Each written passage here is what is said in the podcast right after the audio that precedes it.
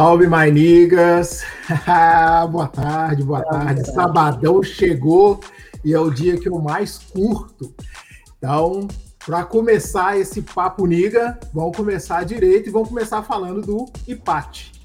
Nossa, IPAT foi ótimo. IPAD. Como é que você erra o nome do parceiro assim, Emerson? IPAD, IPAD.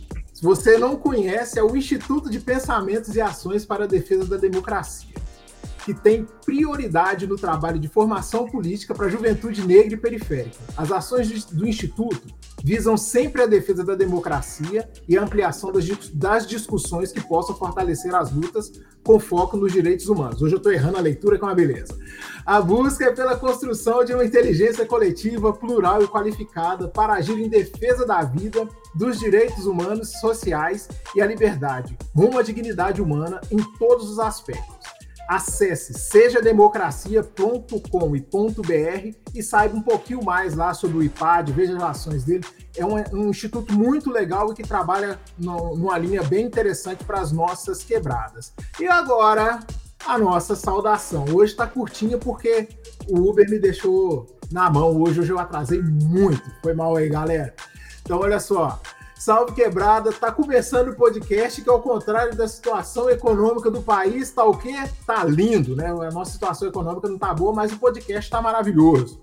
E o podcast quer te ver comendo carne, viajando para Disney, Paris, o mundo todo, gasolina 2,50 estaria ótimo, botijão de gás a 40 conto, então vamos voltar a ser feliz, galera.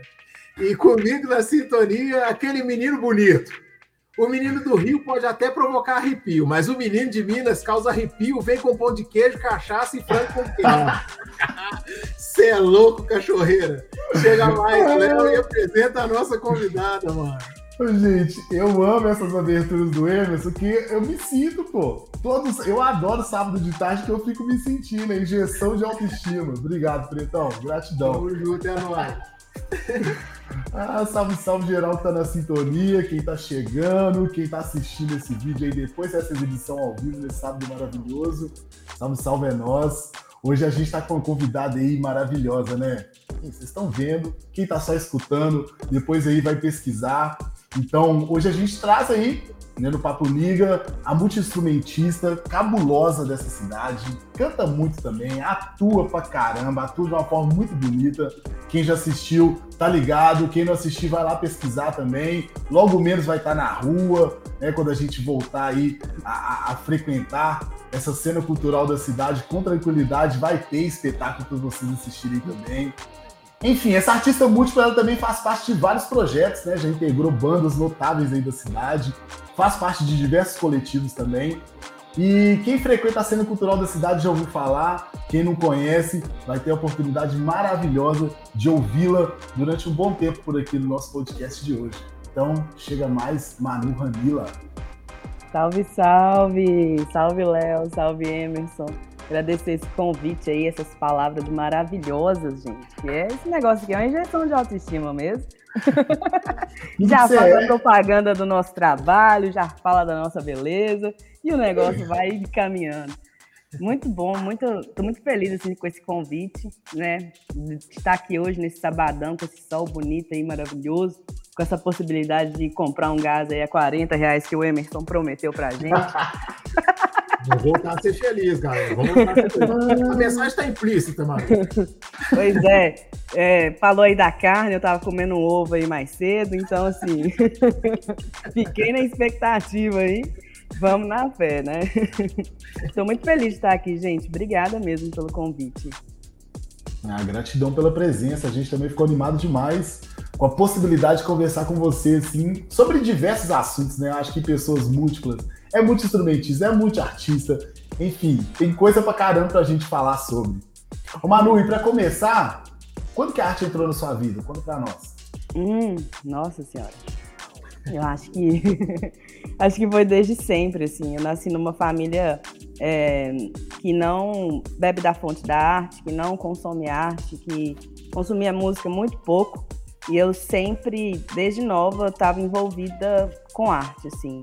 É, nunca gostei de TV, sempre gostei de inventar moda, é, fazer bijuteria com musgo e plantas, fazer coroas, umas coisas assim, uns cenários, uns figurinos. E eu nem sabia, assim. É, mas eu acho que eu tive um insight mesmo em 2004. É, é a arte, é a música, né? É esse universo, são essas pessoas. Massa, massa. Respondi? Não. Você Não, queria que eu tá. rendesse mais, assim, florear? A gente, a gente tem muito tempo para poder falar sobre. e você vem de onde? Qual que é a sua quebrada, onde você nasceu? Ou se não é quebrada, né? Conta pra nós aí onde você nasceu, como é que foi sua infância, adolescência. Não. Não, gente, vocês não falaram que ia perguntar essas coisas, não, viu? Isso é- não, não, a gente pode pular algumas perguntas. Né? Brincadeira, não, mas eu vou Muito falar bom. de onde eu sou. Eu sou do leste de Minas, sou de Valadares. É, eu fui criada pela minha tia, né, que é irmã da minha mãe. É, eu, eu fui- fui criada numa ilha, é, que é um bairro. Então eu tive uma infância muito na beirada do rio, muito nesse universo meio praiano, sem praia, com rio doce. É, muito calor, muita umidade, muito pernilongo. E foi lá que eu fui criada. Fiquei em Valadares até 18 anos, assim. É, é um bairro, vamos dizer assim, um bairro nobre de Valadares, mas a gente sempre foi o pobre do bairro, que morava ou numa chácara ou numa casa bem assim, caindo aos pedaços. E a minha família é toda, a minha família toda é, é bem diferente de mim, né? Isso marca muito a minha história e minha relação com a arte. E quando eu chego em BH e vejo tantas pessoas pretas, minha família é toda branca. Não conheço a pa minha parte da família, né, de pessoas negras. Então sempre foi um desafio, né, de estar ali naquele bairro é, de classe média, é, estudando em colégio particular como bolsista, sem ter condições de, de acessar o que era aquilo ali mesmo, né? Sem ter condições de comprar uma apostila, o uniforme do ano. É, então, foi um, é, uma mistura assim, de universo, sabe? De você é pobre, mas você está num universo de rico, mas como que é isso? Aproveita isso, absorve isso, né? Então, eu tive essa vivência aí. Massa, massa. Você tem quantos anos, Manu? 18. Ah, eu Tem sempre 34 com orgulho. 34, então eu você. jurava que era 18, mano. Eu bati o olho aqui e falei, 18 não. Não, com essa franja aqui, ó, menino. 18 anos. Só de franja. Ô, Manu, então você é da década de 90, né? Sua infância, adolescência ali foi na década de 90, né? É, é. E- Mas eu sou que- de 86, gente. Eu sou oitentista de coração, mas eu vivi a infância na década de 90. Ó, você é oitentista de coração. Qual que foi o momento mais cabuloso da arte pra você? 80, 90, 70, Ai. 2000? Eu acho que 2000 mexeu muito comigo, que eu acho que foi o momento que eu tinha mais consciência, assim, sabe? É, musical, dessa... Das, é, foi quando eu tive consciência da nossa cultura popular e das possibilidades de mistura, de mescla, de reinvenção, de remix e todas essas coisas. Mas eu sou bem ruim, assim, com essas coisas de data, sabe? Eu, eu sou... Pode crer. Não, a época é, eu mesmo. boto fé, porque tem gente que, que, que encaixota as coisas, né? Pô, 90 me marca por isso, É. 80 por isso. Então, eu, eu vivi a, a fonte, assim, bebi na fonte das minhas irmãs, né? Que elas escutavam muita música nacional, assim, pop rock nacional. É. Valadares tem uma cultura do rock, assim, cabuloso, né? É, porque a gente é um, distrito, assim, de Miami mesmo, né? A gente tem um pedacinho dos Estados Unidos lá, assim, grande. Então, a América do Norte sempre reverberou assim, nas rádios, nos vizinhos, no consumo dos meus amigos e meu universo na escola também. Então sempre foi esse universo de rádio e de música é, rock 70, 80. Ah, só. Era música norte-americana, mas mais voltada É. pro pop, pro rock, né? É. Entendi. E assim, Manu, você chegou a curtir alguma banda dessa época? Então, gente, sou apaixonado com Red Hot. Eu também curto muito. O Chad, ele, o baterista, né, e o baixista, eles marcaram assim, porque eu nunca tinha prestado atenção num baixo assim. E aí, quando o Flea tocava um baixo, eu falava, eu até esqueci a bateria. Eu falava, não, gente, esse cara é bem estranho. Aí, quando eu comecei a ver ele nos filmes, que ele era um cara múltiplo, diverso, divertido, engraçado, aí eu fiquei mais fã dele.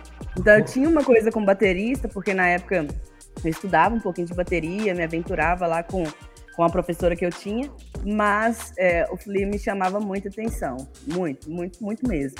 Então, foi um divisor de águas, assim. Tanto que na época, quando eu comecei a estudar pandeiro, eu já comecei, tipo assim, na meta de tocar todas as músicas que eu curtia, assim, do Red Hot. E, e hoje eu faço isso, assim, sempre fiz. Então eu fico, coloco o CD lá, fico estudando pandeiro e tal. Gosto Doido. muito. Show de bola. Bacana. Show de bola é uma gíria muito anos 80, né? Entrega a minha idade total, né, velho? Show de bola.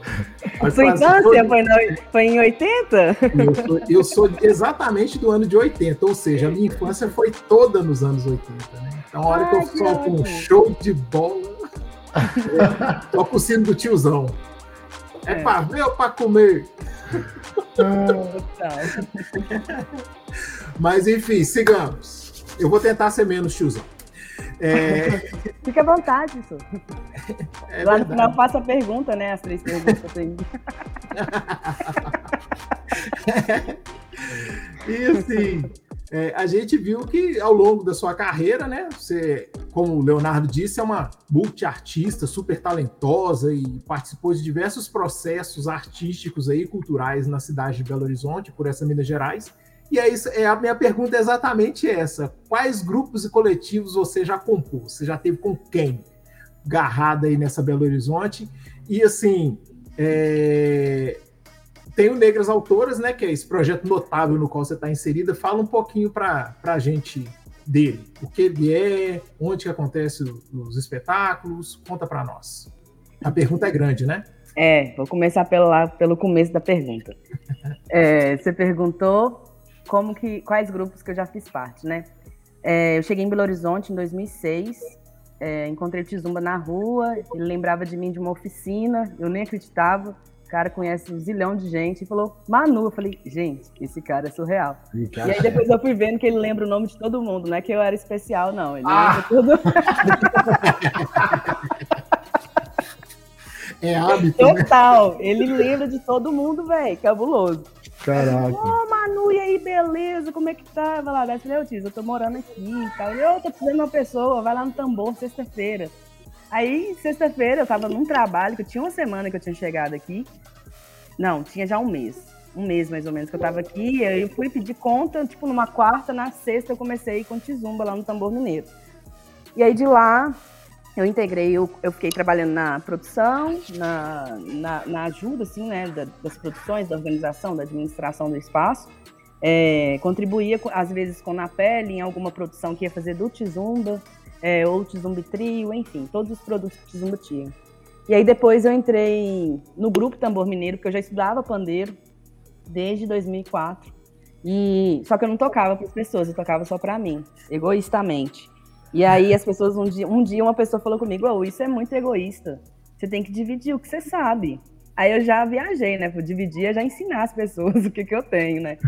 E aí eu sabia algumas coisas de pandeiro, já fui, né, é, desembolando, e aí entrei no grupo Tambor Mineiro. Depois do grupo Tambor Mineiro virou Dingoma. É, depois do Dingoma eu entrei no projeto Manobra. É, depois do projeto Manobra é, na mesma época, mais ou menos, a gente criou o coletivo Negras Autoras, que foi a Eneida Baraúna que fez todo o processo para ele acontecer. É, depois eu fundei as Pandeirista.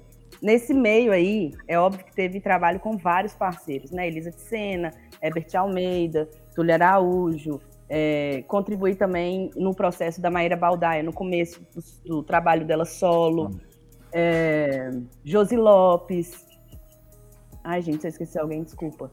Mas é isso, assim, nesse meio tempo, assim, é, tiveram esses coletivos e esses projetos, mas teve, tiveram vários encontros importantes, assim, também, né? Tive algum contato, assim, né, de tocadas com tambolelê, de poder ap apreciar, né, o trabalho dos meninos, né, do, do, do Glória, dos meninos e meninas, e mulheres, né, hoje. Enfim, e são esses os grupos, assim, que eu tive mais relação, assim, mais envolvimento. Sempre bem acompanhado, hein? Não, gente, eu sou uma pessoa que eu falo que essas, essas famílias aí que o universo me deu, eu sou muito grata, viu? Eu não posso reclamar, não. Depois eu fiz parte do Projovem, né, um tempo, que só tinha, tipo, arte educador cabuloso que trabalhava lá. Então, é, não era um coletivo, mas são trabalhos também que, que fizeram muita diferença, assim, na minha vida, né, que eu aprendi pra caramba. Sobre o coletivo, o que, que vocês querem saber? Como tudo. tudo. Curioso. Isso é bem generoso, tudo.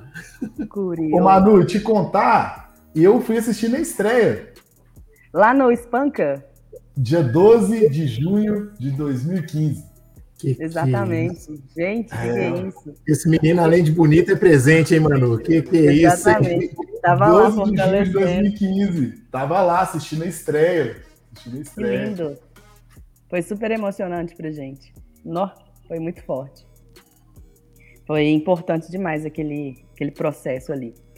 Eneida já tinha essa ideia, né, de ter um coletivo, vivia falando é, que a gente tinha que colocar nossas músicas na roda, é, a gente já trabalhava do, do, com o espetáculo Negra Flui Rosário, que o Tizumba fazia direção, hum. e montou esse espetáculo, que era um espetáculo infanto-juvenil. E aí, Eneida falava, gente, nós temos muitas potências, muitas composições, vamos juntar. E aí, nesse junta, junta, junta, junta, é, vamos juntar, apareceu um edital do Espanca, assim. Sempre o Espanca. Arte no centro, arte no centro. É, e aí o Spanka vai e abre esse chamamento, coloca. E a gente escreve um projeto assim, né? Gigante. Como, como se a gente estivesse ganhando, tipo, muito dinheiro, né? A gente sem noção. O projeto já era explícito como que funcionava. Mas a gente querendo fazer tanto que a gente colocou uma montagem de um espetáculo.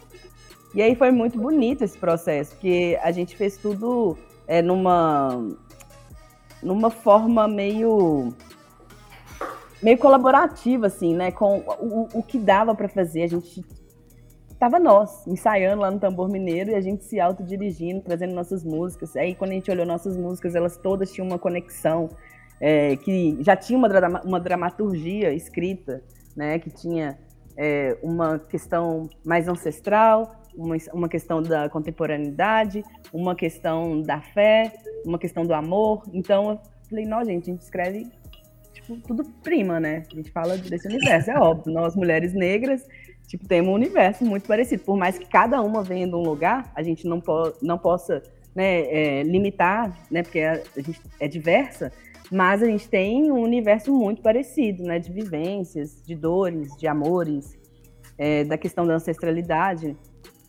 E aí veio o primeiro espetáculo, o Negra.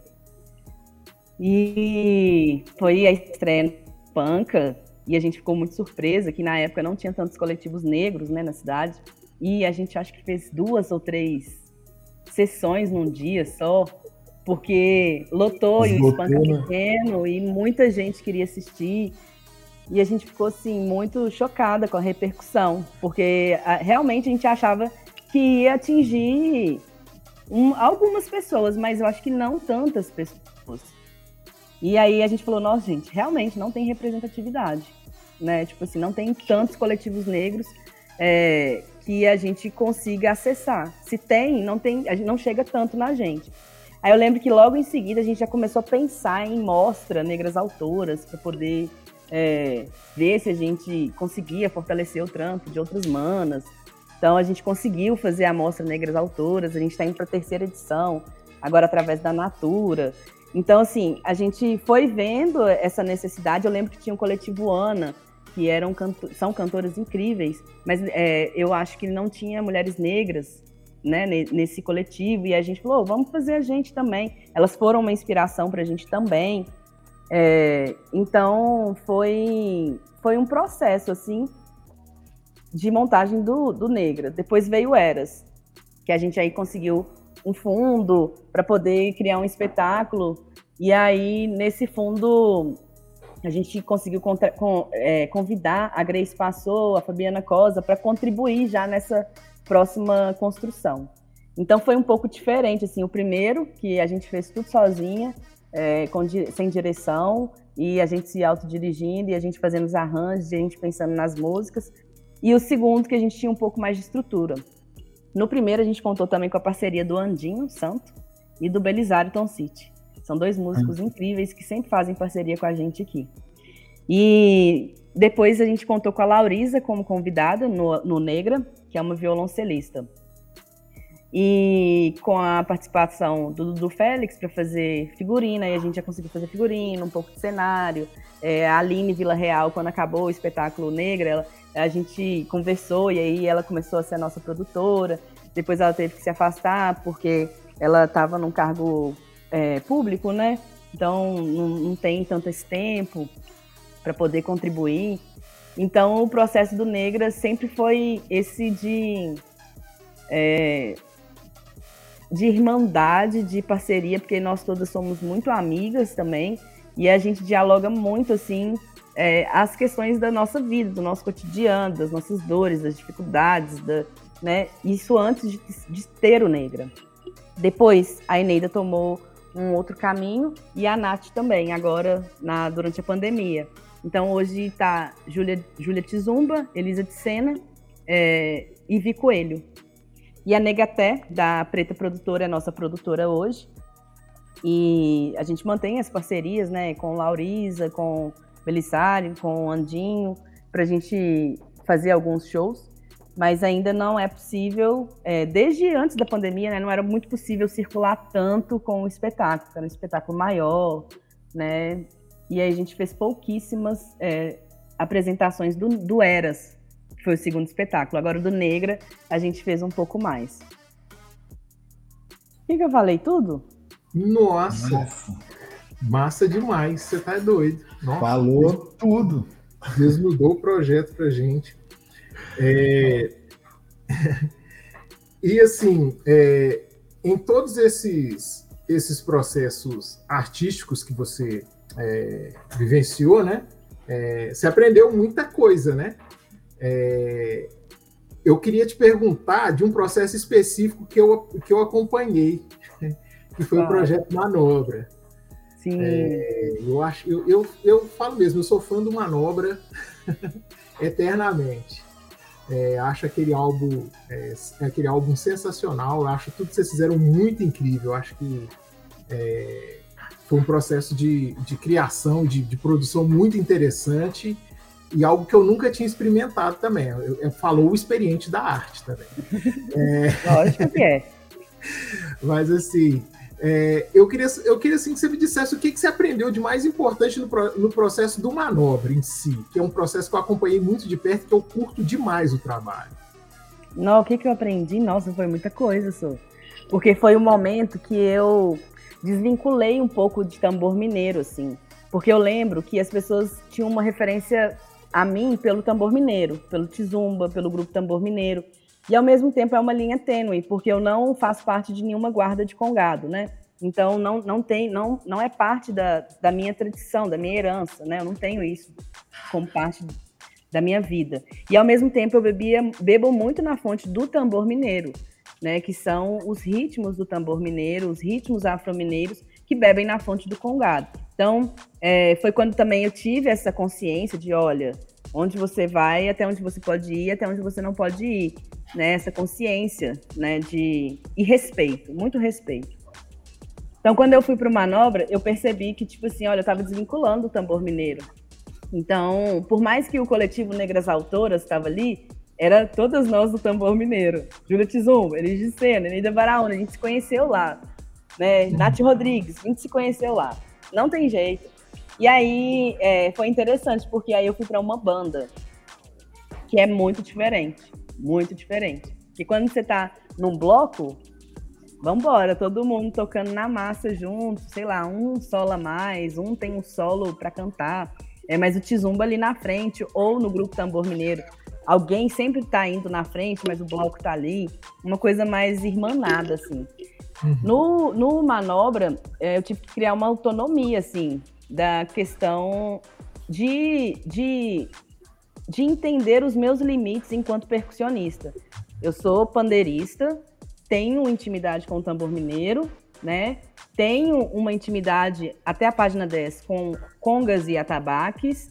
É, e tá tudo bem, né? Então, eu cheguei num lugar que eu tinha que pesquisar mais para poder trazer mais elementos, porque meu repertório também era baixo, né? E eu nunca me intitulei enquanto percussionista, né? Por mais que eu, é, na época, né? Que hoje eu acho que independente do nível que você, né? Independente das, das limitações que você tem, né? De de ser uma instrumentista, você continua sendo uma instrumentista, né? Se você vive disso, se aperfeiçoa, pesquisa e está fazendo trabalhos né, a nível profissional, trabalhos a nível profissional, é, trabalhos, é, você você está na profissão, você tem que pesquisar, você tem que buscar, você tem que é, contextualizar, né?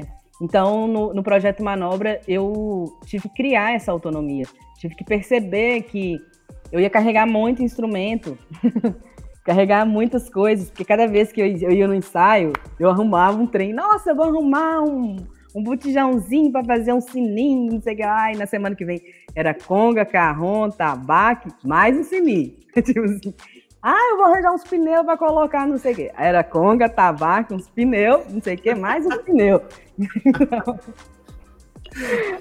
Que percussionista tinha que ser gaitista ou flautista? Tô brincando. Carregar só uma queizinha assim, ó. Mas é isso. É, eu, eu, tive, eu criei uma autonomia. É, também entendi meus limites, o que, que eu queria para minha carreira, assim, né? É, enquanto artista, enquanto musicista. É, percebi também o tanto que é interessante a composição coletiva, assim, porque eu sempre gostei de, eu sempre fui musicista mais mais intuitiva, né? Se você colocasse a partitura para mim, eu não ia saber. Se você quisesse falar de questões técnicas de harmonia, hoje eu já domino um pouco mais porque eu faço musicoterapia, mas não, não é a minha área, né, na música. Então, eu vi que essa, esse, essa criação colaborativa e a imersão no que você está fazendo faz muita diferença. Foi a mesma coisa que aconteceu no Negra. Vão montar o Eras? Vão. Vão montar o Negra? Vão. Ensaiar todo dia, sabe? Ensaiar todos os dias. É, ensaiar toda semana, né? Tinha, com manobra era duas, três vezes por semana. Então a gente nem tinha show fechado e a gente estava montando um show. E, e o tanto que é importante, assim, essa escuta do outro, porque você chega com uma música, ah, é um samba é um samba. Mas aí o outro chega com uma contribuição que já leva um negócio para um outro lugar. Aí o outro já traz uma outra contribuição que o trem já está parecendo um aguerê. Aí cê, a música vai criando a forma e não necessariamente a forma, não necessariamente a forma que você pensou. Então, uhum. é, esse processo com manobra eu curti muito porque todo mundo tinha autonomia, né? E todo mundo colocava sua impressão no projeto. É, foi muito foda. Foi muito bom mesmo o processo. Eu gosto de lembrar. De... Foi um trampo maravilhoso, viu? Shows, é. ensaios. Oi? É, eu, eu, eu esqueci de um negócio no início que eu não posso deixar passar. Eu errei o seu nome. Eu faço a arte do Papo Liga, né? Uhum. E aí eu errei o seu nome na arte. Faltou um L. Mas você lembra o que eu te respondi? Isso. Eu, eu, eu lembro que só não virou Raimundo por causa do L. Não virou Raimundo por causa do L só. Ah, tá certo. Nem, nem Júlia, não mudou muita coisa. Não, tá certo. Esse negócio 2L não, não, não, funciona. O lá tá falando aí, ó, Rani lá.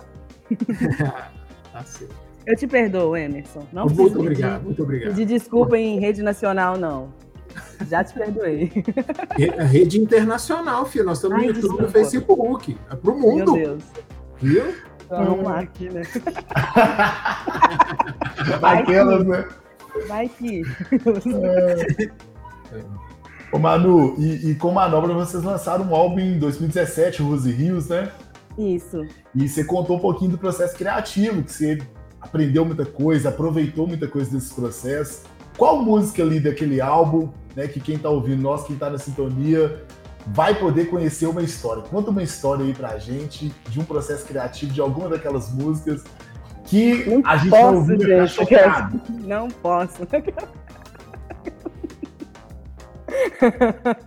Vamos pular essa. tá bom, vou falar de Amora, né? Que eu tenho propriedade, que é uma composição que em parceria com o DW, assim. E Manob é, Amora passou por vários, vários processos, assim. Tinha algumas palavras, a gente está em eterno, é, interna transformação, né? Tá todo mundo tentando se desconstruir, rever as palavras racistas, machistas, homofóbicas, é, tudo isso. A gente tá, a gente tem uma lista assim enorme para poder tirar da nossa vida. Sim. E aí a Mora teve esse processo de mudança. Ela era. Quando eu fiz a, a melodia, foi em 2012. É, e era. Aí eu cantava ela com Ventura, que era um do. Ai, gente, esqueci do Ventura, que era um do meu e da Elisa de Sena. Que foi antes do Negra que a gente já fazia as nossas composições. Percussão, eu e Elisa. Elisa não trabalhava ainda com pedais de eletrônico e tudo mais. Era nós lá no Gogó, isso bacana.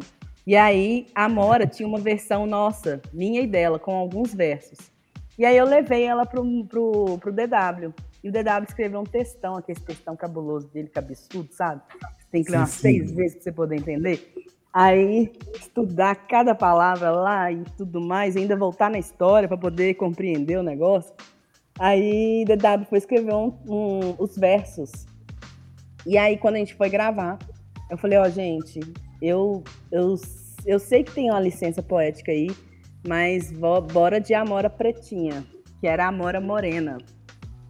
Né? É, e aí, bora de Pretinha. Aí ficou Amora Pretinha pequena, cheia de cores e flores. E isso foi muito legal, assim. Eu me senti aliviada de mandar para o mundo é, com essa com essa é, com, com essa possibilidade de de consertar algo que talvez hoje eu não teria tanto prazer assim. E eu acho que a gente enquanto artista vai passar por isso por vários momentos. Mas o negócio não é passar, o negócio é saber reconhecer, sabe? Quando vamos lá, vamos repensar isso aqui. Vamos repensar essa letra. Porque é isso, o mundo está em eterna transformação, a gente também. A gente não entra nos lugares. Se a gente entra nos lugares e sai do mesmo jeito que a gente entrou, não faz sentido nenhum né, se a gente não se transformar. Então, nessa questão de Amora, eu tenho essa história aí para dividir com vocês. Massa. Legal. A gente tá montando play... a gente vai montar uma playlist aqui do Papo Nível só com as indicações musicais aí dos convidados. A gente vai colocar a Amora nela. Oba! Amora, que gracinha! Eu gosto. Júlia que gravou, né? Sim. Aquele vozeirão é dela. Eu acho lindo o agudo da Júlia. Eu também. Não é? Eu gosto. Não, a voz dela tem uma força. E aqui, Manu, é, a pergunta é simples e direta. Multi-instrumentista, quantos instrumentos você toca e qual você gosta mais? assim? Qual que é, te chama mais atenção? Ou que você olha para ele e fala assim: é meu amor, vai para a vida toda. É, meu amor é o pandeiro, né, gente? Não tem jeito, assim. Meu redondinho, meu cíclico, meu parceiro. Você entra na minha casa, tem um na cama, na mesa, na bancada. E vai tendo. Toda hora pega um, estuda, viaja. É, o pandeiro. O patangome também é um instrumento que eu amo muito, que é um instrumento mineiro do Congado, assim, que é uma latinha com sementes e você tem que tocar dançando. Eu amo patangome. E a caixa de folia, né, do tambor mineiro, também tenho muito respeito, muito carinho. Amo esse instrumento, acho ele tão potente, tão forte assim.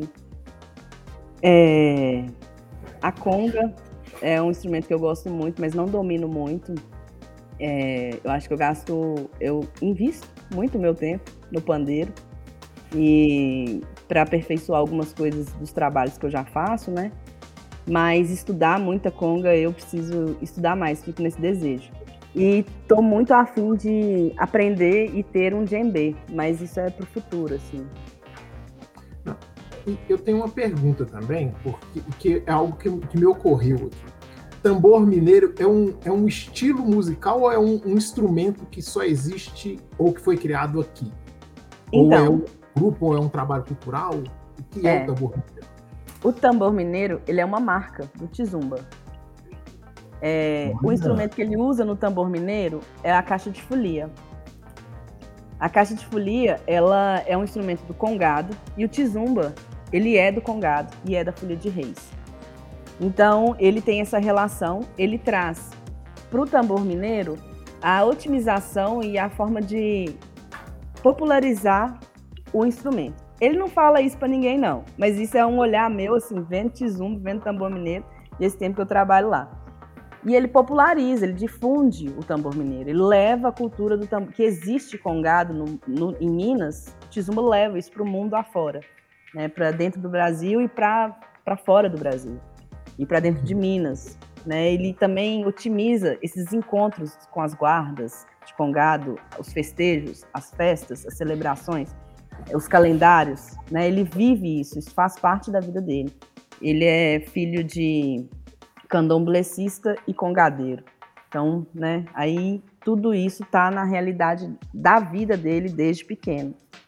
Então, o tambor mineiro é, é, é o espaço, né, a associação é uma marca, mas é, os ritmos afro-mineiros a gente bebe muito na fonte do congado, na, na maioria das vezes, né, para poder trabalhar.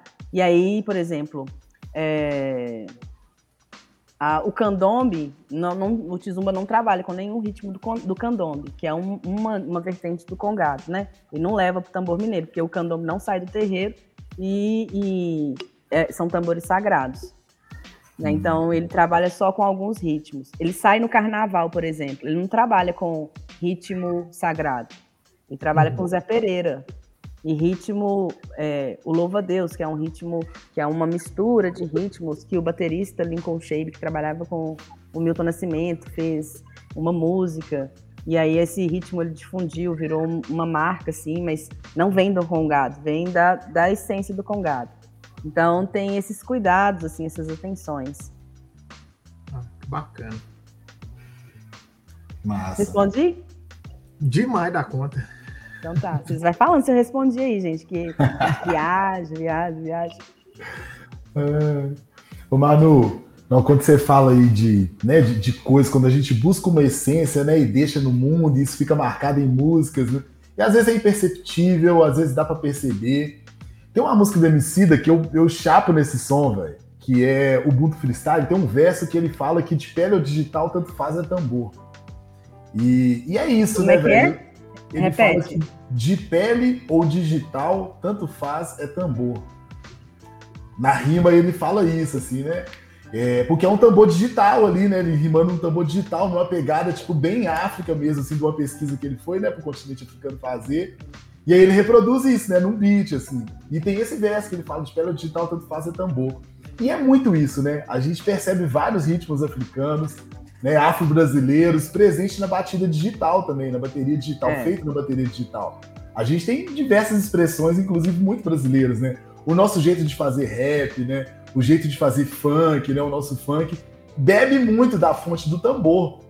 É... E, e para você, assim, como é que você analisa essas questões? Porque eu já ouvi algumas pessoas assim dizer que o tambor digital não é tambor, que a batida digital ela é uma batida digital feita sem o axé ali, do que é feito na pele, no instrumento e tal. O que, que, que, você pensa assim dessas paradas? Ah, eu sou suspeita, né? Porque eu não falei aqui, mas eu tenho um projeto que chama Arruda High Tech, que eu faço umas é, vinhetas, trilhas para espetáculo, um, umas produções minhas, assim, mas nada que vá para um Spotify ou tenha, mas um lugar mesmo que eu faça essas criações que é um projeto meu. E eu amo, assim, né, tá com essa mistura do eletrônico com, com, com o orgânico, né, que isso aí tem muita gente que faz há muitos anos. É, eu não sei, assim, porque eu sou um pouco mais modernete, talvez, porque eu levo em consideração o tambor eletrônico, assim. Sim. Eu acho que é uma, uma, uma marca, né, dessa nossa geração de, de poder passar para um equipamento que era gigante, que hoje é menor, que toda a sonoridade. Né, quando você pega um teclado MIDI lá, que tem as frequências de 0 a 127, que você pode colocar qualquer som ali, né, é otimizando, é seguindo esse fluxo do futurismo, assim, né, do, do futuro. Mas, ao mesmo tempo, não se pode esquecer de onde vem aquele tum. Né? Igual, eu não domino, mas tem gente que fala, cada tipo de bumbo é para um tipo de música. Cada tipo de caixa é um tipo de música, né? Sei lá, o house, ele tem um tipo de bateria, né? O funk, ele tem um tipo de bateria. O hip hop, ele tem um tipo de bateria, ele tem um tipo de tambor né? E aí é, entra na questão de acústica, né? Dessa coisa é, dos espaços onde são feitas essas músicas, que isso tudo influencia. Né? Se você está num baile cheio de corpo, você não pode colocar um tambor de tambor mineiro reverberando ali, vai virar uma massa sonora. Né? Vai virar um bloco de massa. Então, o engenheiro de áudio lá vai fazer o que ele sabe fazer para fazer os negócios. Mas a gente tem, tem uma história, tem um porquê. E aí é isso, tipo assim, o povo de África foi para todo lugar do mundo. Né? E esses tambores tecno hoje, eles saem desse povo, saem dessa tecnologia. Né? Sai dessa tecnologia, dessa forma de fazer música. Né? Por mais que, sei lá, ah, a nossa caixa do maracatu é portuguesa, sim, ela é. Mas a gente tem os nossos tambores, tem a forma que o nosso povo preto aqui arranjou de fazer o nosso grave, né? o nosso som de coração nosso som, sei lá. Enfim. Então, eu curto muito, né, fazer trabalhos com mistura, tanto que Fulô, vocês podem ver, tem uma mistura de eletrônico. É, tem caixa de folia ali, mas eu queria a caixa de folia cravada com o beat, como se ela fosse parte do beat, só lá no final que as pessoas escutam uma caixa de folia, né, se elas chegarem até o final da música. É, porque eu acho importante, sabe? Eu acho que é parte da nossa geração, né? Eu acho que é, e também no caso do hip hop, né? Eu fico olhando a galera não tem estrutura de colocar uma banda para tocar, sabe? Isso fortalece o corre, isso adianta o corre. Você fazer um beat, você colocar o trem no computador, soltar lá para você poder cantar, né? Porque o ideal é que tivesse lá os músicos tudo tocando pra você rimar, mas qual é a nossa realidade, né, enquanto povo preto aqui nesse país ou em outros países que, que utilizaram, né, dos elementos eletrônicos. Mas eu acho que a gente tem a nossa identidade, né? Eu não preciso fazer uma música é, se, só, se eu quiser, mas eu não preciso fazer uma sem referência de quem eu sou, de onde que eu tô, né? Eu não sou só o beat, né? Na minha região, sei lá, tem um tambor mineiro, tem um tambor de crioula, tem o shot, tem outras coisas que é o beat, né? Você pega um loop de baião, é um beat, velho. Sabe? Valoriza isso. Você pega um loop de tambor mineiro, é um beat.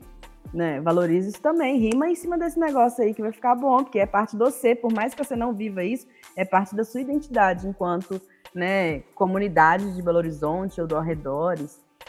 Então eu, eu tenho essa, essa, essa coisa, né? Da fé e a ciência, aquelas do beat e do tambor, os, os dois juntos, sempre, assim. Porque um dá peso no outro. Você tá num show ao vivo, eu lembro que eu passava uns cagaços com manobra. Tá frio, cadê meu tambor de couro? Flock, flock, flock, flock, flock. Trem sambando, porque o clima também não ajuda. Então tem essas questões que otimizam a nossa vida mesmo e usar com consciência, né? Igual tudo nessa vida. Ideia quente, ideia quente. Gostei dessa resposta.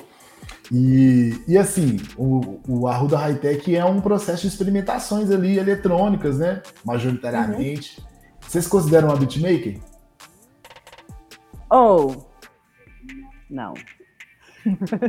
um MC te dá um salve e fala assim, ô oh, Manu, tô precisando de um beat pra mim rimar. Não rola. Eu vou falar assim, não tem ninguém assim, assim, que tem experiência para te ajudar, não. Se não tiver, a gente ah, vai fazer. Com certeza, pode contar comigo. Inclusive, eu já falei para várias pessoas, ó, oh, precisar, pode contar comigo, mas eu não tenho essa experiência toda, assim, não vou entregar num tempo rápido, né? Igual eu tive um, um processo aí que eu não vou falar o nome, não, uma pessoa me chamou para poder fazer uma onda numa música. Gente, eu passei um aperto. Fiquei duas semanas, chamei o Marcos Marcos Compadre, Marcos Buraco. Com buraco? Ficou aqui uma semana tirando a harmonia comigo, tocando tecladinho, sintetizador e não sei o que lá. Aí entreguei o um negócio assim, querendo mais tempo. Eu tive 15 dias para fazer, eu precisava de no mínimo três meses para eu sentar, entender harmonia, uhum. porque eu não toco, e aí conversar com o Marcos, tirar dúvidas. Então foi um processo assim muito louco, muito rápido.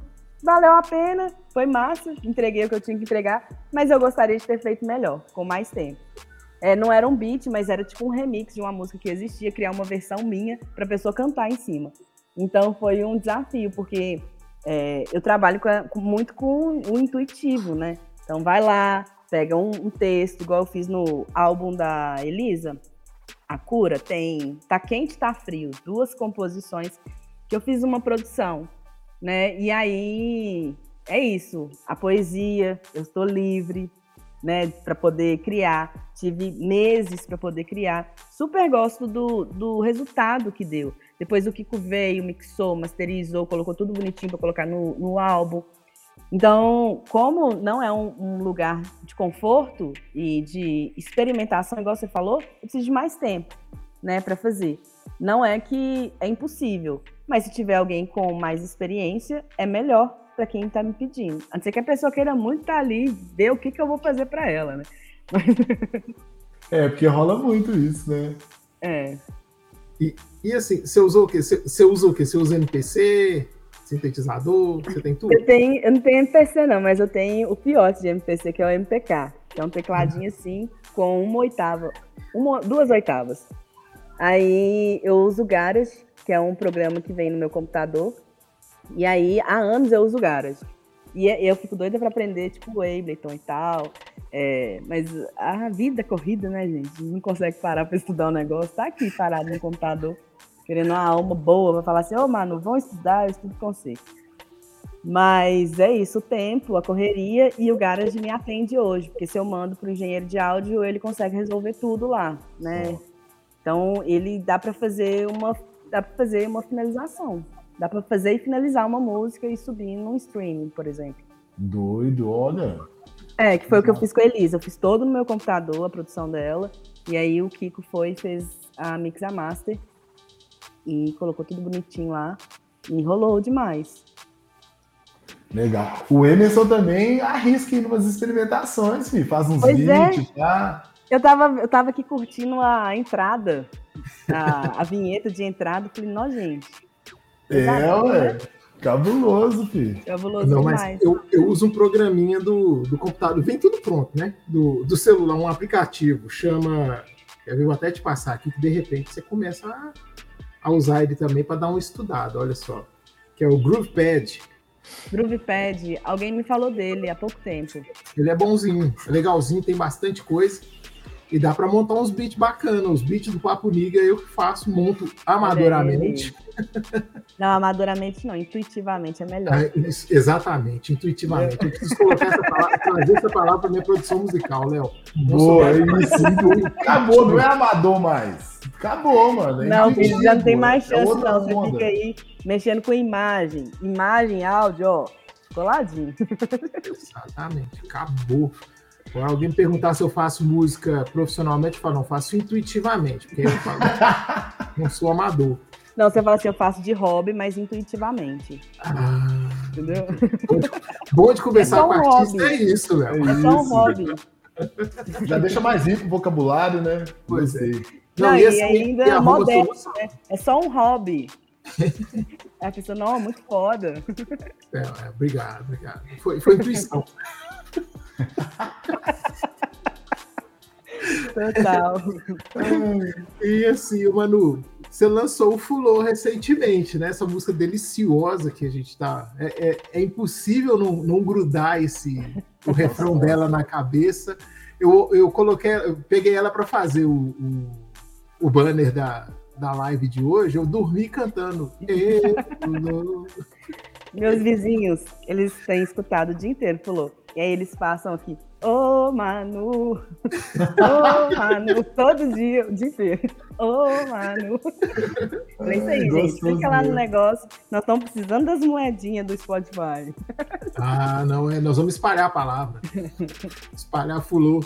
E aí, assim, é, é uma música que é muito deliciosa de se ouvir. Quem não ouviu, faz favor de de acompanhar, porque é uma, é uma maravilha, é uma delícia. Muito bom. Dormir e acordar ouvindo Fulô é muito bom.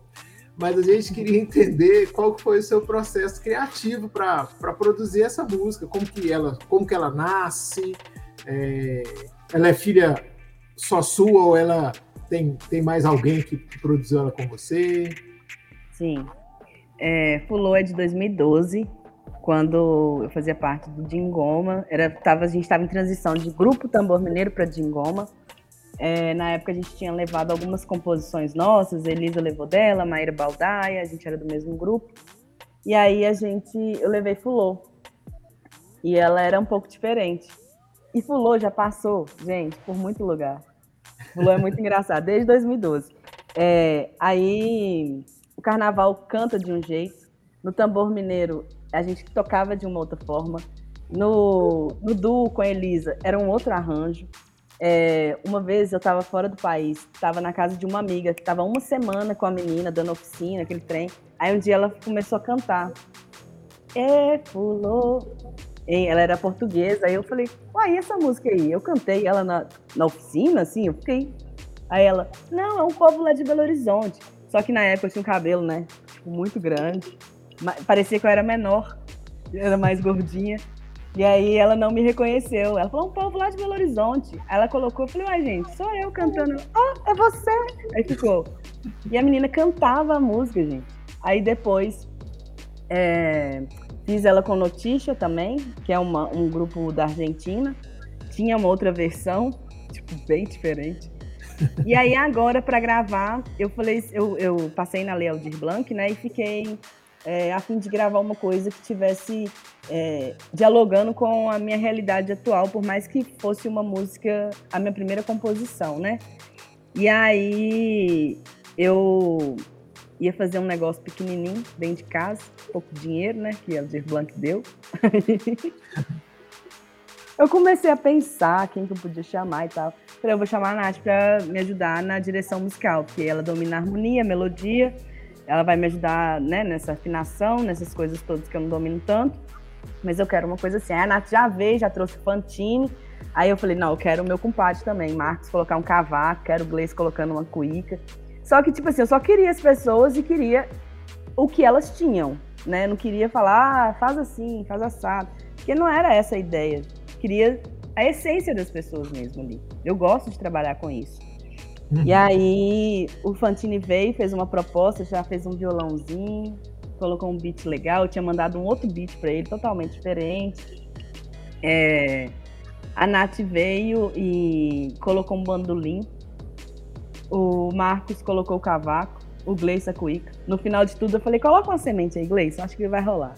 Então foi uma coisa muito assim, sabe quando você quer as pessoas e quer o que elas. Você confia nelas. Só isso. Pode ir, grava aí, vai dar certo. E aí o Kiko também fez um trabalho incrível, nossa senhora, um engenheiro muito incrível, assim, de respeitoso, abertura, de mandar real, assim, numa tranquilidade das possibilidades e impossibilidades. Então foi um trem muito fluido. Então a gente gravou tudo em um dia no estúdio.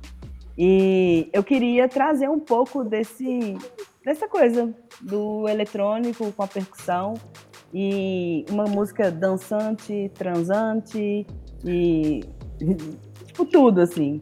Que ela não é uma música tipo assim, dá para você dançar, dá para você dar uma namorada, dá para várias coisas, né? Então, eu achei. Eu tava querendo ir mais para esse caminho, assim, que não tivesse. É, é um samba, é um não sei o quê, é um não sei o quê, é um. Fosse a música que ela tomasse seu caminho, assim. Já que ela tomou um monte de caminho aí, um monte de formas. E aí, eu cismei que eu tinha que colocar um outro verso. E coloquei um outro verso no finalzinho, que eu até esqueci agora. Depois eu lembro. Tanto que ela tá na cabeça. Ah, não, eu é... cansado. e aí, é, eu coloquei mais um verso, que aí eu falei, ai, agora ela tá pronta. Eu acho que ela foi pedindo as coisas mesmo, ela foi mandando no formato que ela queria. Eu tive autonomia nenhuma em cima dela. E ela foi sendo construída com com todo mundo mesmo. Esse, essa, esse arranjo, né? Esse fonograma. Ah, que bacana. Ela tá muito gostosa. Que música boa, viu? Tem o dedinho de todo mundo. Ah, e aí a T, Tereza Massa, que era do Dingoma, é, do Grupo Tambor Mineiro. Mandei pra T, falei, T, é, nossa, isso é. Você é muito importante na minha, na minha trajetória. Queria que você escutasse a guia e tal. Fiquei pensando de ter sua voz. Aí ela foi, escreveu, gravou 300 áudios falando várias coisas. Eu falei, já tá aqui o que eu preciso. aí eu falei, aí ela falou, não, vamos marcar, vamos gravar e tal. É, você vem aqui, capta o áudio. Eu falei, aham. Peguei o áudio do WhatsApp, falei, gente, eu quero esse aqui, ó, da T falando. Aí a gente acortou e mandou para ela. Ela, gente, ficou lindo, como assim? Aí a gente já tinha o material todo. Foi muito, muito, muito fluido. Muito fluido. E o processo de construção da arte ali da capa? Paulinha, gente. Cria preta. Cria preta, braba. Braba. Brabona. E aqui eu quero aproveitar para intimar Paulinhas. Eu sei que ela vai ouvir esse podcast para poder estar tá com a gente no Papo Liga. Porque... Ó. Oh. Vamos convidar. Agora vamos eu não perco nenhum, gente. É. Riqueza. Não, ela, a gente fez uma reunião. É, é uma reunião, falei todas as palavras-chave, já briefei todinho numa reunião. Aquele que é da Mexerica Cultural, que faz a, fez a produção executiva para mim, ela já trouxe o nome da Paulinha, né? Trouxe a Cria Preta. E aí fiz uma reunião com a Paulinha, falei muito, dei a música para escutar, a música grudou na cabeça dela, e aí facilitou o negócio para ela. E ela ficava, ai, gente, ela não sai da minha cabeça. Eu falei, que bom, bom que tá fluindo aí. a gente vê com os amigos, com os parceiros, tá funcionando, pra ver se vai funcionar no mundo. Aí ela enviou uma, uma prova e a segunda prova a gente só trocou a foto, porque a prova que ela tinha era uma foto que não era do fotógrafo que estava trabalhando com a gente, era uma foto teste. Hum. Aí a gente só mudou essa foto ajustamos pouquíssima coisa, mas ela ela quis trazer essa mescla, né, do do, do, do externo, né, para o que já existe, é, essa coisa da textura, dos grafismos, é, desses lugares, né, de Oxum e Emanjá, é, as Iabás que encontram aí na música. Então ela trouxe esses elementos. E a foto foi por aqui, assim, ó aquela foto. um ponto tipo esse aqui. que foi em casa, né, o ensaio. É... Mas foi muito fluido. Ela é incrível, rápida, prática, desembolada, criativa. Eu adorei as cores que ela usou. E aí foi muito doido que o trem foi tudo intuitivo, né? Aí a moça que. O ateliê Tertúlia que estava fazendo figurina, eu não tinha pegado figurina ainda. Quando eu cheguei lá, era um vestidão rosa, e bora com vestidão rosa. E quando eu cheguei em casa, minha orquídea tinha abri, aberto no dia. Mesma cor do vestido, as flores, que tudo tinha cor do vestido, começou a abrir aqui em casa. Falei, gente, galera oferecida querendo aparecer no meu clipe. Parecido. E aí foi muito engraçado, porque quando a gente foi ver tudo ao redor, era a tonalidade da capa, do, das fotos, de tudo, assim. Eu falei, que gente. Incrível, gente. Então, vou aproveitar esse achezão aí e fazer. me entregar. É, é esse caminho mesmo, né? Então eu acho muito doido que as obras elas vão tomando forma sozinhas, sabe? E aí as pessoas acham que a gente que faz. É não, gente. o universo conspira, né? São é. muitas mãos, muitos olhares, muita sensibilidade de várias pessoas. É óbvio que a gente, né, é, faz o bichinho nascer, mas são muitas pessoas no processo, são muitos sentidos, né? É, e assim, ô Manu, eu tive uma, eu tinha uma, uma coisa que eu queria te perguntar é, e me, for, me fugiu lá atrás. Eu vou voltar nessa pergunta agora. Nós já falamos de instrumento já, mas eu queria voltar no instrumento que está no seu Instagram, que é um pandeiro quadrado. Aquilo é um pandeiro quadrado ou aquilo tem um outro nome? É um pandeiro que é feito pelo China. É, os primeiros pandeiros, eles eram um dos pandeiros, né? Um dos, dos tipos de pandeiro, de frame, de moldura, que é a denominação de pandeiro, né? Os primeiros eram adufes, um de uma determinada área do mundo, né? E aí os adufes eles eram quadrados. Esse aí foi confeccionado pelo China, que é um, um luthier do Rio. Esse pandeiro não é meu, mas eu arrendei ele, ele é do Kizumba. e aí, agora ele, ele faz parte de todas as minhas campanhas, tô zoando. Virou marca registrada, mas é real. Quando ele precisar, quando ele tá aqui, tô cuidando dele. Mas o pandeiro, quem fez foi o China. Ele é de garrafa PET. É, é uma madeira mesmo, madeira, madeira. Não sei qual madeira que é. E ele tem um acabamento um pouco diferente, assim, né, dos outros pandeiros, que ele é colado do lado. É, ele não afina, mas também não desafina. Porque ele é de pet. E eu, não, acho eu ele incrível. E foi com ele que eu gravei o, a música. Ah, que foda. É. Bastidores, bastidores, tá vendo? Bom que. Tô falando, pô. Desse rolê, você fica sabendo os bastidores da parada, e você vai imaginando. Você, quando você vai ouvir de novo, você já pensa no processo criativo, eu acho gostoso. Mandar Sim. esse podcast pro pessoal dos cadernos de cultura dos jornais de Belo Horizonte, que metade do serviço já tá feito, viu, galera? Então, é, Boa. Né? É, vocês pagam café. Oi? Isso, Depois isso. eles pagam o café. Sacanagem. Tranquilo. Ô Manu, e o que, que você está escutando ultimamente? O que, que tá tocando aí no seu fone, no seu rádio? Hum. Hum. Deixa eu ver.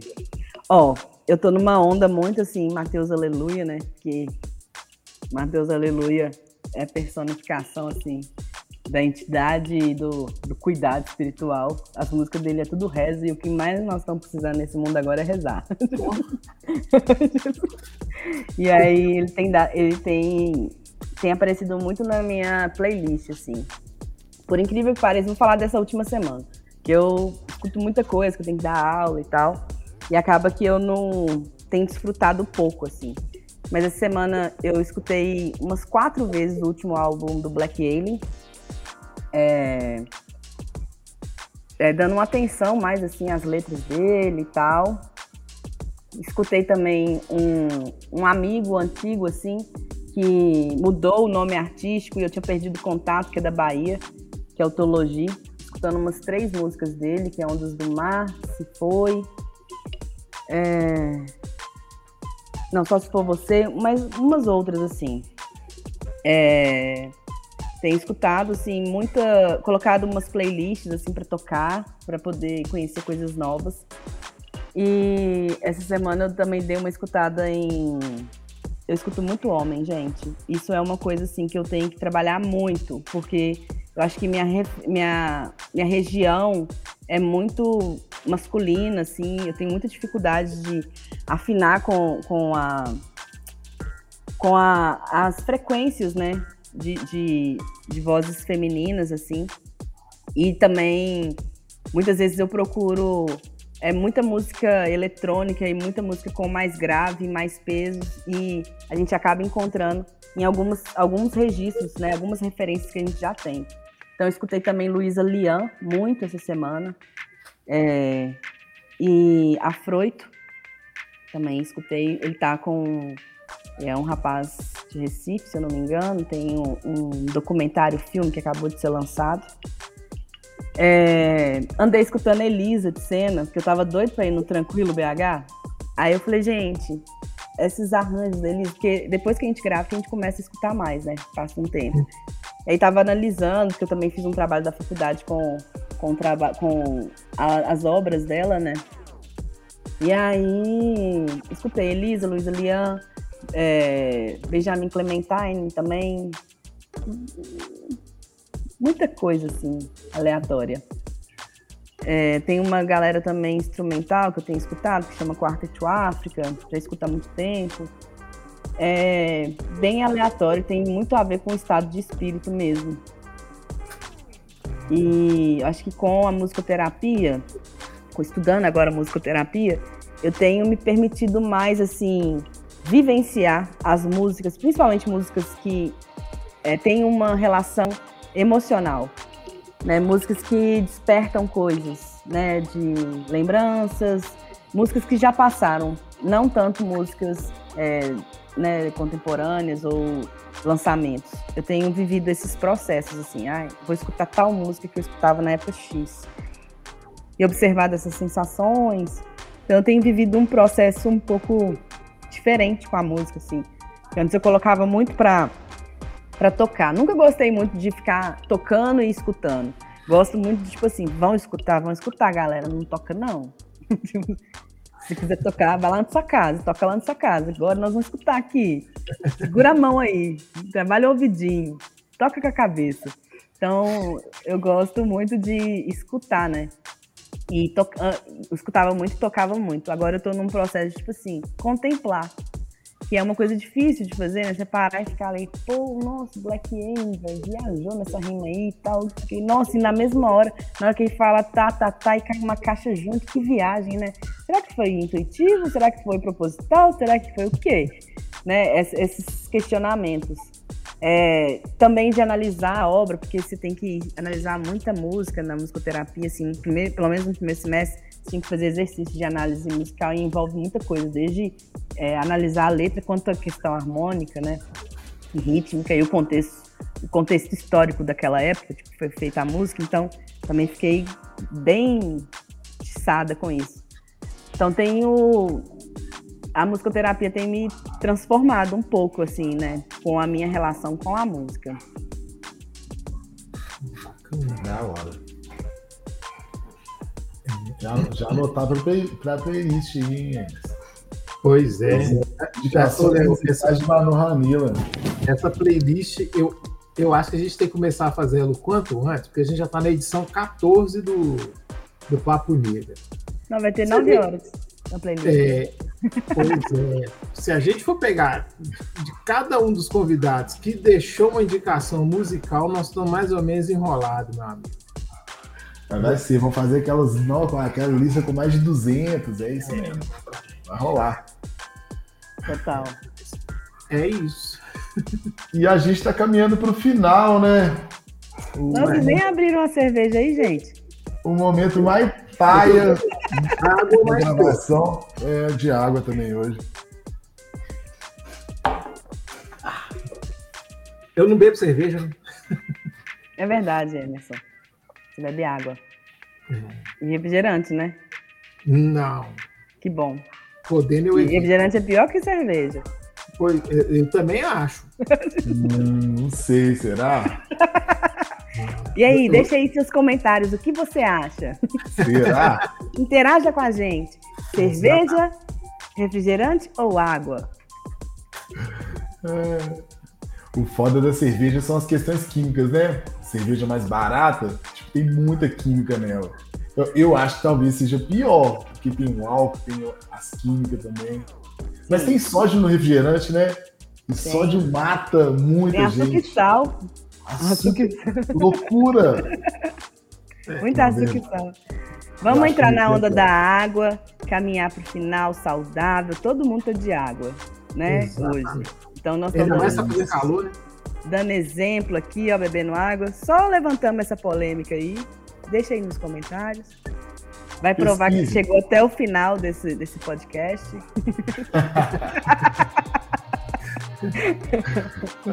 Vai rolar um sorteio de um copo d'água. Um copo d'água cheio. cheio. E aí, mano, caminhando pro final, né, Léo? O Léo tava falando ah, é, a gente tá no momento, o momento chato, né, dessa entrevista é quando a gente vai chegando no final, que a gente vai criando intimidade aqui com o entrevistado, trocando várias ideias, tirando várias dúvidas, várias curiosidades, né, também vai aparecendo no papo. E Manu, a gente tem uma dinâmica final aqui, que o entrevistado ele tem a oportunidade, o privilégio, o prazer de fazer três perguntas para esses dois entrevistadores aqui. O Emerson sempre gosta de responder e eu, eu acho super de boa, assim, a gente nunca discute por isso. E ele curte responder, então é, direcione essa pergunta aqui, seu coração mandar, e quem mais gosta de responder perguntas aqui. O curioso é que toda semana a gente empurra as perguntas um para o outro, o fulano gosta de responder, mas nenhum convidado nunca perguntou para um só, né? Eu acho que ele entende o, o recado também. Ah, mas é... o Léo gosta bastante. pois é, hoje eu, eu queria até ser. Eu vou ser muito benevolente com vocês. Queria fazer ah. só uma pergunta para os dois, mas eu queria a resposta dos dois.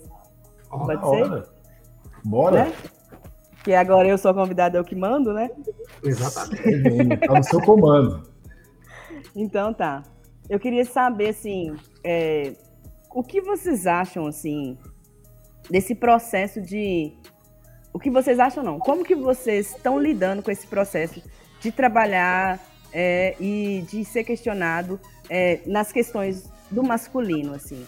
O que, que vocês acham sobre essas questões? É, como que vocês estão lidando? Como que vocês estão fazendo? O que, que vocês estão fazendo para refletir ou para ação? Como que é isso para vocês aí? Quem começa? Pode ir? Pode ir, vai lá. Então eu vou. O, o Manu, pensa a masculinidade, né? A partir né, dessa perspectiva racializada, que é a forma política como eu vejo o mundo, né? É, espiritual também. É, me enxergo no, no, mundo dessa forma. E pensar masculinidades pretas é, é, uma parada que é muito recente na minha vida, assim. Né? Na minha caminhada. Tem pouco tempo que eu tenho né, feito leituras, que comecei a acessar é, essas produções acadêmicas, né? Para contar a verdade, assim, a minha reflexão sobre masculinidade preta né, inicia nessas reflexões mais intelectuais e tal. Hoje eu consigo trazer mais assim para o meu cotidiano, assim, de me repensar enquanto homem preto, com as referências que a gente tem, né? Eu sou fã de Racionais, né, mano?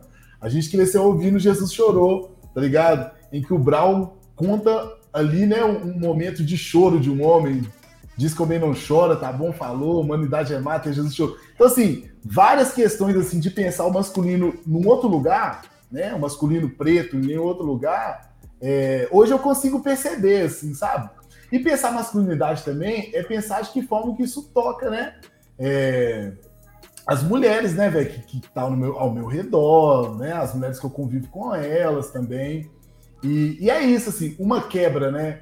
É, dessa masculinidade hegemônica, né, que também nos atravessa, né, enfim, não foi a gente que inventou, mas é uma prática que nos atravessa, é esse modelo de homem assim, hegemônico da sociedade, a gente busca ele em algum momento, né? E quando a gente quer desconstruir, a gente também vai descobrir que ou, em outros momentos a gente vai reproduzindo várias dessas questões, né? mas é a reflexão que tem me levado a me entender melhor né? e saber o que, que eu tenho que construir enquanto homem preto, né? que não me foi oportunizado, é, e o que, que eu tenho que desconstruir, né? que foi internalizado aí por essa cultura hegemônica, assim, que fala e que diz e que, de certa forma, empurrou a gente a se pensar, a pensar a nossa masculinidade dessa forma, sabe? E é isso, eu acho que uma das questões também de pensar masculinidade é entender como que as mulheres estão presentes na minha vida. Então é ler mulheres, é assistir mulheres, né? Enfim, escutar mulheres. Eu acho que tudo isso tem, tem somado, assim, me feito né, entender a sociedade numa visão melhor, assim, né? A visão 3D da sociedade que, que é tão importante, né, da gente ter e tal. E, e, é isso, assim, né? as minhas reflexões loucas perpassam muito por isso, assim, essas brisas, né? Não sei se eu te respondi, né? Respondeu, eu ia falar isso agora, respondi. Eu faço das palavras do Léo a mim e, boa. É... não, não vou não, Manu, você fez uma cara e agora não acredito. Né? Tô brincando. É, eu tenho trabalhado em relação à, à, masculinidade, muito no sentido que o Léo traz mesmo, né? A gente se descobrir, poder discutir masculinidade preta é algo muito novo para nós, né? Eu, eu, acho que em se discutir a masculinidade em si é algo muito novo, porque a nossa sociedade ela é muito machista, né? É, então, o masculino sempre esteve no lugar do que era tratado como normal, né? Então, é, os homens nunca tiveram a necessidade de olhar para si e, e, tentar entender ou buscar um novo lugar de se colocar, uma nova forma de se colocar na sociedade. É, referente a mulheres, referente é, às pessoas que são é, as pessoas LGBT, né? Então o homem nunca teve essa necessidade, né? Mas hoje é, e ainda bem que hoje, né? é, essas questões vêm à tona e é preciso discutir sobre elas o tempo todo, né? É preciso reconstruir, né? Ou construir uma nova forma de masculinidade, porque da forma como está posta, né? É, não dá mais, não serve mais, né? É, o homem do século XIX e do século XX, ele algo que ficou no século XIX e século XX, a galera precisa entender isso aí, né? É, e, e, eu acho que o, o maior desafio hoje, para mim, né, é, é, tentar desconstruir é, todo o machismo que eu, que eu trago comigo, né? E assim, é uma luta diária. E às vezes é, eu, às vezes não, eu vacilo muito mesmo, enquanto homem, enquanto alguém que, que cresceu dentro de uma cultura machista e acabo ainda tendo algumas posturas é, que são muito machistas em relação é, a, a, a, meu, meu lugar no mundo mesmo, sabe? Então, é, é, preciso olhar e reconhecer que a gente vacila, sim, que o, o machismo ele é algo que faz parte da gente, que vai, vão demorar anos, séculos para que isso possa ser desconstruído, mas que bom que a gente assiste esse processo né, nascer aqui, né, e, e a esperança de que ele não pare. E outro desafio também é, é, é conseguir passar esses valores de, um, de uma nova masculinidade, de, de uma sociedade sem machismo para os meus filhos, né? Sim. Porque eu tenho, eu tenho tanto uma filha quanto um filho, né? Então, assim, como que eu falo para esse menino que é, determinados tipos de postura ou determinados tipos de lugares para ele são lugares de privilégio, né? É, como que eu falo para essa menina que é, o mundo que ela vai encontrar é um mundo que, que a vê, que, no qual muitas, muitas pessoas a veem como sendo, é, eu não diria nem inferior, mas como com menor valor mesmo, ou com menos direitos, né? E que é normal ter menos direitos? Como que eu, como que eu, que eu trabalho essas questões com a minha filha e dizer para ela, não, você não pode aceitar isso. Você não é inferior a ninguém, você não tem que ter menos direitos que ninguém. Né? Então, é, são questões que a gente tem que trabalhar todo dia, né? É, na educação, no processo educativo, porque ninguém educa ninguém, né? Mas no Sim. processo educativo dos meus filhos, né? E também no meu processo educativo, né? Eu estou me educando o tempo todo, né? Então, é isso. Eu acho que a masculinidade uma nova forma de masculinidade, do meu ponto de vista, né? É um desafio, mas eu tenho trabalhado ela cotidianamente e tentado é, ser um cara melhor, né? Para minha esposa, para os meus filhos, ser um cara melhor na sociedade em relação a, a essa masculinidade. Né? Mas vou te falar que tem sido um desafio grande, porque a todo tempo puxam a gente para aquilo que é antigo. Sim. Respondi? Oh, respondeu. Fiquei até doida para fazer outra pergunta, já que eu tenho três. Vontade, pô. Eu acho que eu perdi a pergunta aqui, o gancho que ele deixou para mim. Ah, que é que vocês falaram muito relacionado a, ao externo, né? Aí eu queria saber para vocês, enquanto homens, o que, que vocês fazem para vocês, para esse autocuidado, essa se. É, isso. Se vocês têm feito alguma prática que. para trazer um pouco mais de, sei lá, sanidade mental, é, cuidados, autocuidados. Vocês têm alguma prática, alguma coisa, algum tempo para vocês? Ô, Manu, eu vou te dizer que eu tô numa de, de, de hard news. O jornalista fala hard news, né?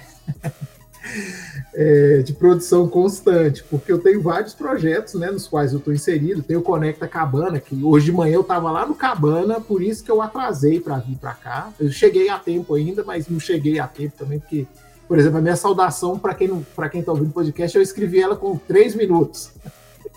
É, de repente não ia dar nem tempo de escrever. Mas assim, eu estava lá, eu corri para cá para gravar o podcast. Depois daqui, eu tenho que ir no supermercado, eu tenho que, que fazer feira, eu tenho que levar meu menino para cortar cabelo, eu tenho que dar um tapa no meu cabelo. Amanhã eu já tenho outro. Então, assim, eu não tenho parado muito, né? Mas, assim, eu tenho aproveitado os momentos de ócio que eu posso, né? É, os momentos em que é, eu resolvo que eu vou sentar na frente da televisão para assistir um filme, uma série, é o momento que eu vou sentar na frente da televisão para assistir um filme e uma série. E tem uma coisa que para mim é sagrada.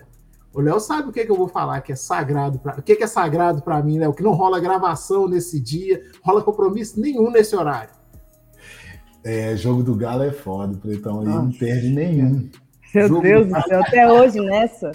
Não me chama jogo do Galo no horário do jogo do Galo, nada. E uma vez eu marquei um podcast no horário do jogo, você acredita? Ele ficou com raiva de uma semana. Esse povo aí que me irrita aqui, ó, na vizinhança. Você é, é, não sofre do, do bem de ser atleticano, não sofre do mal de ser Ô, querido, eu sou, eu sou democrata de Valadares, na Mundiaba. Ah, ó, oh, gente, sofredora raiz aí, ó. Que, que isso. Lá, lá é o democrata Pantera, né? Panterona, meu filho, ó. Na veia. Tô zoando. Só Mas é bom que é alvinegro também, isso dá pra, você, dá pra usar a camisa e falar que é atleticano. Eu não. Pelo menos eles não são chatos, né? É, Ô, atleticano. É chato, a gente é muito chato. Quando a gente não ganhava nada, a gente. Cara de atleticano, a gente era. Oi? Você nem tem cara de atleticano, tem maior cara ah, de cruzeirense. Ah, não, não fala isso não, gente. Isso vai dar um corte, hein? Ô, ô Léo, Alô, Xadê. na transmissão agora. Agora. Alô, Xadê. Corre, Corre aqui. Vou fazer um corte e mandar exclusivamente para ele. É, Berti, né? Os cruzeirenses aí, tudo feliz agora com a minha fala. Mas assim, no meu autocuidado, o que eu tenho feito mesmo, é, eu, eu, reconheço que eu tenho feito muito pouco, porque eu tenho trabalhado muito e assim, eu tô numa, tô numa vibe de é, produzir, entender e aprender o que eu puder nesse sentido da produção de conteúdo, do marketing digital, do, da, da, produção, da comunicação digital, tudo que eu puder aprender, eu tô, tô imerso e tô voltando nos meus estudos de fotografia também, então eu tô numa vibe de o meu autocuidado, eu tô em falha com ele, mas é, eu sou muito tranquilo também, né? É, eu não me estresso. Se um processo deu certo ali, eu tá de boa. Se não deu certo também, vida que segue, a gente reinicia outros processos. O negócio é resiliência também, eu acho. Sabe? Acho que é, você não pode iniciar um processo de aprendizado se ele te gera mal, se ele te gera é, intranquilidade, se não é um processo honesto, né? E é isso. É, talvez talvez meu, meu autocuidado seja esse. É, somente me envolver em processos que sejam legítimos comigo mesmo e que eu possa fazer uma troca legítima. Se não for assim, não, não rola para mim. Sim. Legal. Massa. A pergunta era sobre autocuidado, né? Sobre como é que eu, uhum. eu cuido de mim, né? Dentro e uhum. fora, né? É. É isso. Ó, de dentro eu acho que são essas reflexões mesmo, assim, é ter tempo, né, de interiorizar as coisas que acontecem, né, as atitudes que as pessoas têm com você, pensar nas atitudes que a gente tem com outras pessoas. Eu, isso é o que mais tem me feito crescer, assim. Né? E de um tempo para cá, morando sozinho, a gente tem mais tempo só. Né? Então, a gente pensa muito mais outras coisas, assim, né, internas sobre nós também, que é um momento de mudança. E, e é isso. Eu tenho alguns momentos que é de, de internalizar as coisas, assim, de parar, ficar de levíssimo, pensando nas coisas, sabe? Eu tenho esses momentos, assim, durante a minha semana, em algum momento da semana, vai acontecer um momento que eu vou ficar pensando, racionalizando as Sim. coisas, rememorando coisas legais, né? Coisas ruins também, né? E, e eu acho que quando a gente né, pensa muito assim, né, em como as coisas afetam nós e como a gente afeta, afeta né, as pessoas e, e os processos pelos quais a gente está envolvido, é, é, importante que a gente consiga ter algumas atitudes mais assertivas, né? Olha, aqui me cabe, aqui não me cabe, saca? Fulano tem um comportamento dessa forma, então talvez trampar com ele é algo que eu, né? Que eu vou me sentir mal, né? Ou Sim. eu tenho uma forma tal, não vou conseguir trabalhar com fulano, né? Em outro processo, não vou conseguir ter uma amizade, porque fulano tem comportamento X e eu sou assim. Então, assim, é entender essas coisas de uma forma mais, é, mais sensível, né? E eu tenho feito isso, assim, né? Depois que eu vim morar sozinho, também muito mais. Mas essa onda, assim, eu sempre tive um momento que, que é meu, assim, que vou colocar minha música ali, ficar viajando, vou ficar tomando minha, minha parada, sabe? Para poder ficar pensando lá, leve, né? Para o corpo dar uma relaxada. Tem muito isso, assim. E esse autocuidado também, que é estético, né? Que é, que, é para fora, que é o externo, que é o que aparece. Desde muito novo, assim, minha mãe é da área da beleza, né? Então, desde muito novo, é, eu já tinha essa onda, assim, né? Tipo, molecada, eu lembro na quebrada, pesava na minha. Que desde novo eu já curtia, tipo, sei lá, fazer umas máscaras, entendeu? Fazer uns treinos no cabelo, sei lá, dar uma hidratada no cabelo. Quando eu não rapava, né? Dar uma hidratada no cabelo e tal. Eu sempre gostei muito, assim, né, desse cuidado, assim, de passar uns treinos na pele, de ter, tipo, vários cremes. Então, e a galera sempre zoava muito, né? Que eu acho que é um questionamento também da masculinidade, né? E principalmente quando a gente é mais adolescente, eu assim, ah, Sim. será que é as coisas que você usa e tal? Mas aí esse autocuidado externo é uma parada que há muito tempo, né? Isso aí já é de praxe, né?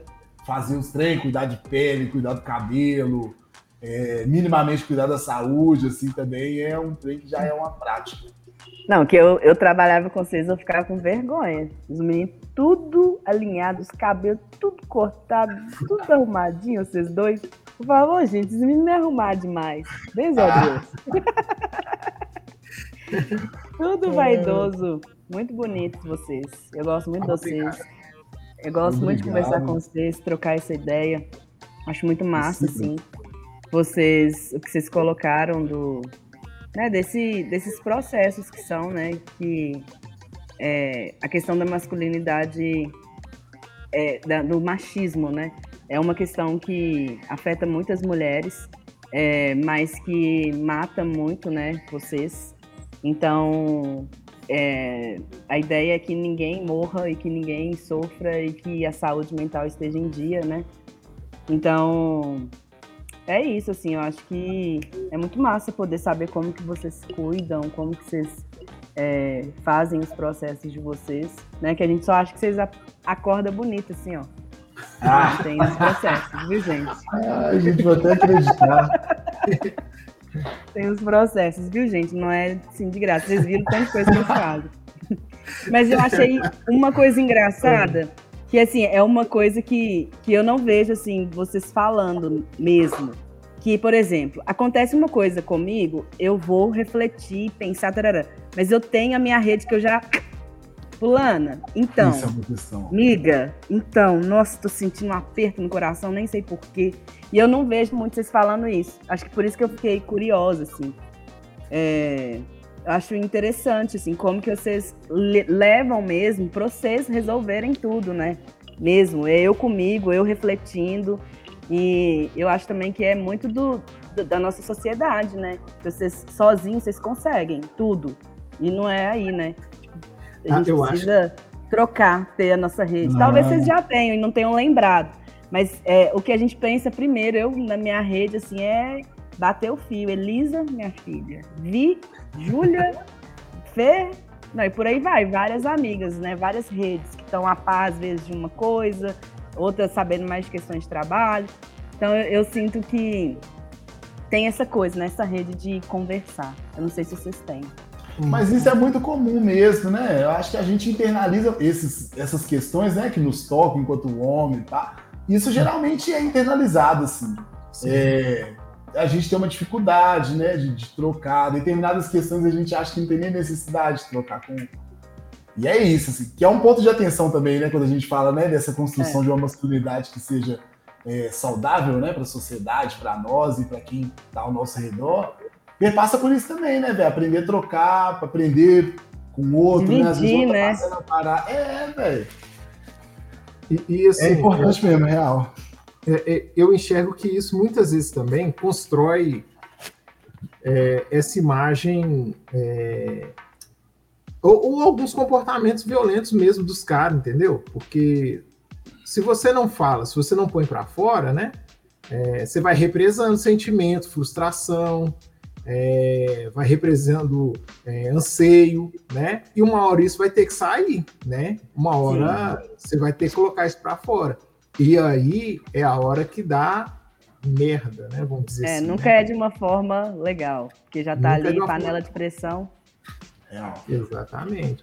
E assim, eu sinto que eu sinto que é, nós homens, né, a gente precisa aprender a falar mais, sabe, a trocar mais ideias, sabe, falar dos nossos problemas, das nossas questões mesmo, sabe. É, de, de, muitas vezes, por exemplo, eu faço eu faço elogio pro Léo todo início de, de podcast. E ele sabe que eu elogio sincero, que eu acho ele um cara bonitão. É... Olha mas, isso. mas a minha masculinidade ela não se abala com isso, sabe? Eu não, eu não é, sou menos, eu não sou menos hétero, né? Vamos dizer assim, porque eu acho o cara bonito, né? E a galera precisa entender isso também. Eu posso chegar no outro cara e falar, pô, mano, você é bonitão. Sim. E isso não, isso não vai mudar nada em relação a quem eu sou, ou é, aquilo, que, aquilo que eu sinto, aquilo que eu ou, ou, ou aquilo que é a minha orientação, né? Ou, ou, eu não sei se pode chamar de orientação, eu tenho várias dúvidas sobre nesse A gente sentido. tem que estudar um bocado, né? Mas se eu estiver falando bobagem, me perdoe. Né? Mas assim, é, vocês vão me entender. Mas é, não, não é, é no sentido de, de, eu ter certeza de que eu falando com ele, né, que ele é um cara bonito, é um cara que se veste bem, um cara que se cuida, né, é, e que eu acho isso realmente não, não vai mudar a minha orientação ou, ou, não vai fazer com que eu deixe de ser hétero. Muito pelo contrário, eu só vou me aproximar mais dele e a nossa amizade se fortalece. Então, é. É, a, a, gente, a gente precisa, o homem precisa aprender a fazer isso e entender que isso é importante. O outro precisa ouvir também. Admirar outro homem saudavelmente, né? Isso. Elogiar isso. e potencializar outros homens saudavelmente, né? Não na hora que tá na, no meio da treta, da confusão, ou passando pano, qualquer coisa do tipo. É, eu, eu acho que eu entendi, sim. Isso é sim. massa. Isso é massa de, de pensar, assim, de falar. E você tem, algum, você tem outra pergunta? Correu outro, alguma outra aí, mano? Eu tenho certeza que você. você é a cara do Léo. A cara do Léo. Eu, tô olhando pro Emerson aqui, você viu olhando pra baixo aqui, ó. Assim, uai, que isso, Emerson? Cabe esse negócio aí logo.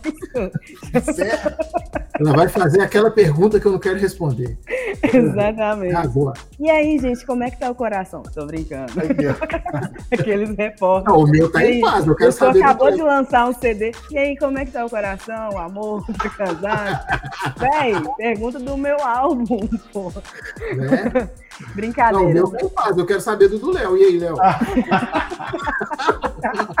não, essa não é a pergunta, não responde para não gastar. Minha terceira pergunta. Por favor. Mas eu queria que vocês me indicassem, assim, uma mulher, mulheres para escutar. É, o que, que vocês têm escutado de mulheres? Quais? Umas duas dicas aí, um de cada, pra eu colocar aqui para eu escutar hoje umas músicas, que eu vou ficar em casa oh, de quarentena. Ó, oh, vou te indicar uma que talvez você já esteja consumindo, que é o novo álbum da Adriana Araújo. Minha Não, verdade. e tá na minha, tava na minha listinha. Vai. Inclusive, quero trabalhar cara... com as pandeiristas. A cara do sábado. A cara é? do sabadão. E Aí circula. Pelo samba carnavalesco, pelo aquela pegada do samba ali, né? Que, que é chamado de pagode 90. Tem muito samba romântico, tem, ó, participação de Sérgio Pererê, um time monstro de compositores daqui, né? É, e tem de fora também, tem uma composição do Diogo Nogueira, maravilhosa a música. Foda, foda. Que ótima lembrança. Vou escutar Escute. hoje. Vou até fazer um. Pode falar. Não, e outra coisa que eu ia indicar, assim, de rap. Escute Rapzoid.